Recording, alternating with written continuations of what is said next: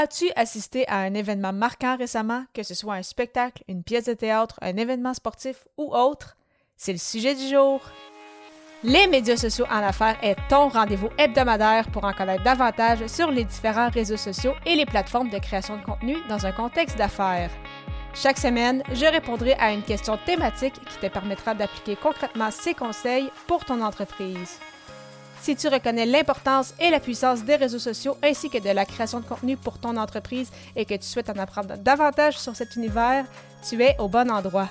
Je suis Amélie Delebel, travailleuse autonome dans le domaine des communications et marketing depuis février 2020. Je travaille avec les réseaux sociaux et dans la création de contenu depuis 2014. Les médias sociaux en affaires est mon deuxième podcast après Athlète Entrepreneur, lancé en janvier 2019. Bienvenue sur mon podcast. Salut et bienvenue sur les médias sociaux en affaires, épisode 219. Alors qu'aujourd'hui, je réponds à la question As-tu assisté à un événement marquant?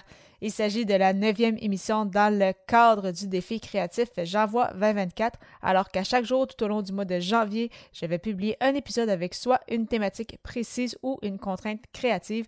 Et aujourd'hui, la thématique est un événement marquant en fait de tout type.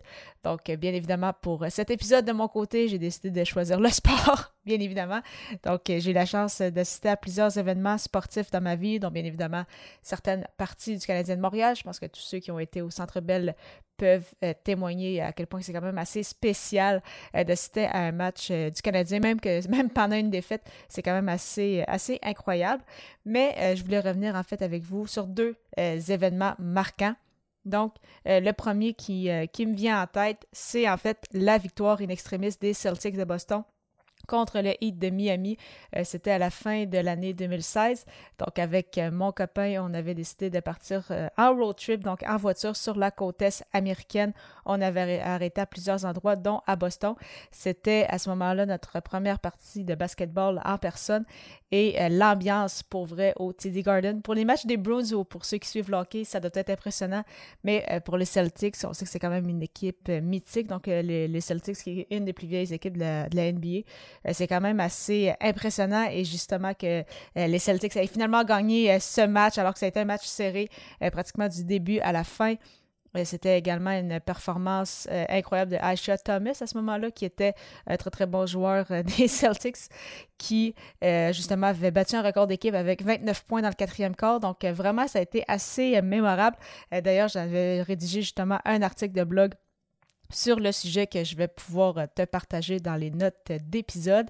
Et un deuxième événement marquant dont j'avais envie de te parler, c'est en fait ma première et ma seule partie de baseball au Japon, plus précisément à Tokyo, dans le Tokyo Dome, donc avec un stade fermé, un peu comme c'est le cas pour le stade olympique à Montréal. Donc c'était vraiment assez incroyable. Je sais à quel point les, les Japonais aiment beaucoup le baseball et j'en ai eu la preuve. C'était incroyable l'ambiance. Pourtant, c'était un match de saison régulière, donc un match régulier. Et donc, pas un match de série, pas un match nécessairement qui avait une incidence capitale sur euh, le classement. Donc, vraiment, c'est ça, un match comme, euh, comme les autres. Et vraiment, l'ambiance a tout simplement été incroyable. Euh, chaque joueur arrive avec une musique et les gens dans le stade avaient même des petits parapluies pour justement faire une espèce comme de danse ou de chorégraphie avec la musique selon le joueur qui arrivait à la plaque pour, par exemple, aller frapper frapper la balle ou quand justement l'équipe faisait des points euh, également et tout le monde sortait leur parapluie pour célébrer. Donc c'est quand même assez particulier comme, euh, ambiance, mais ça a vraiment été euh, assez, assez marquant. Et pour ceux qui se le demandent, j'ai mangé effectivement des sushis. Donc, plutôt que manger dog dog, manger des sushis dans un stade de baseball, c'était quand même très, euh, très intéressant.